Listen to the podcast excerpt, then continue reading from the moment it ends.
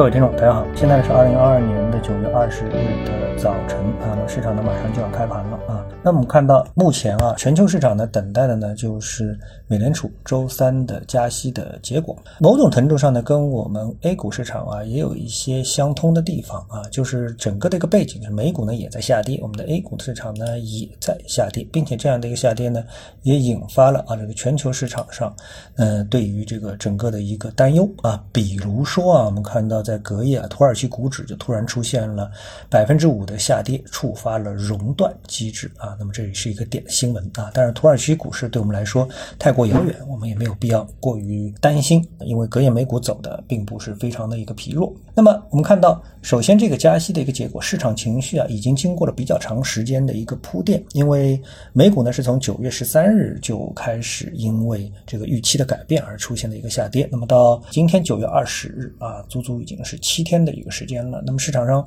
该买的也买了，该抛的也抛了，该套的也套了，所以这个市场。情绪啊，基本上呢也已经是消化的差不多了啊。那么大家都在静待呃周三的美联储的议息会议的一个结果，到底是七十五个点还是一百个点？那么不出意外的话呢，应该呢还是七十五个点啊。那么正如我们最近一段时间一直分析的，那么市场的点位呢加的越多，那么上面的空间实际上也就越少。也就是说，市场啊最后由空转为多的概率呢也就越来越大。A 股市场呢同样如此。我们看到 A 股市场实际上目前呢没有什么太明显的利空的一个消息，而从隔夜板块的一个涨跌来看的话呢，市场呢越来越多的把这个注意力啊开始转向消费，转向这个后疫情时代，比如说涨幅居前的酒店及餐饮、景点及旅游，还有啤酒概念啊，在线旅游。那么实际上呢，市场呢是把这个呃放在啊疫情之后这个整个的经济会如何如何复苏的这样的一个压注上面啊。那么这个呢，我们说对这个资本市场呢。这个是投资者可能最为关心的一个话题，而不是说啊，在经过了这个市场的呃萎缩量下跌之后啊，越来越恐慌啊，因为我们目前并没有什么实质性的政策性的一个利空，大家更多的是等待着利好的一个反弹啊。那么对于赛道而言的话呢，经过这轮下跌，那么我们原来这个赛道的逻辑有没有真的发生变化呢？啊，比如说主赛道新能源相关，新能源车也好，新能源也好啊，这个赛道相关，还有呢，就是像芯片啊等等，这个呢，我相信大家也都已经是耳熟能详啊。特别是新能源，大家都等待啊一个介入的一个机会，结果很多人呢就是高位介入啊。为什么高位介入呢？是因为呢，在这个位置上面啊，因为累积的涨幅之后比较大了，那么市场的资金呢不愿意去抬轿子，而现在呢终于下来了，那是不是又给了你机会呢？因为新能源的主逻辑并没有发生明显的。逆转啊，所以对于这个投资者而言，实际上还是市场中最值得投资或者是最具吸引力的这么一个题材啊。那么是不是这样呢？哎，那么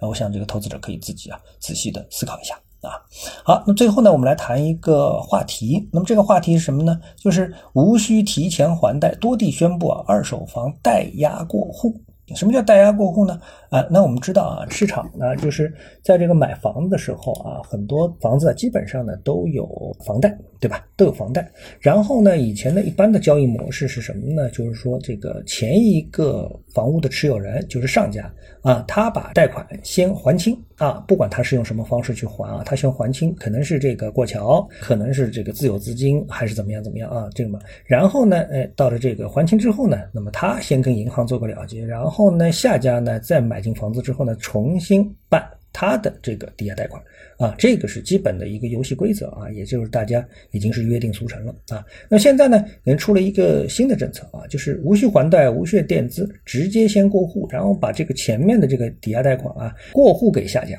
啊，那么听上去非常的有诱惑力啊，这个能够减轻非常多的手续，能够降低时间成本等等之类的。但是其实呢，这个呢，我认为啊，它并不可行。就是你看到这条消息之后，你稍微思考一下，你就会发现这消息啊，其实不太可行。为什么呢？因为一房一贷，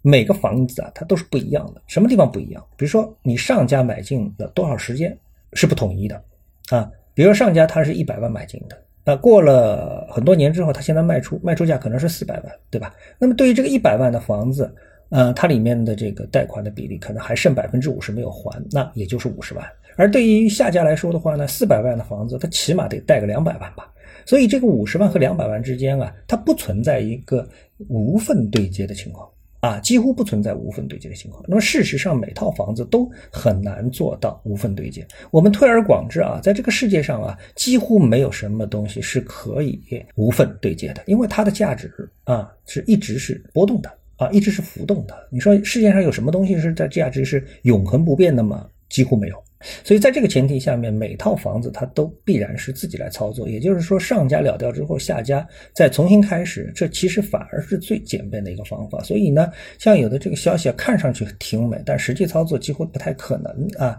嗯，我想呢，呃，就我自己个人啊，对这个消息的理解来跟大家呢做一个解读，这一个沟通啊。今天呢，跟大家聊到这里啊，那么各位呢有什么想法或者是感受啊，欢迎在评论区呢一起交流，也希望各位啊多多点赞、转发、订阅我的频道专辑啊，我们下期的节目时间再见。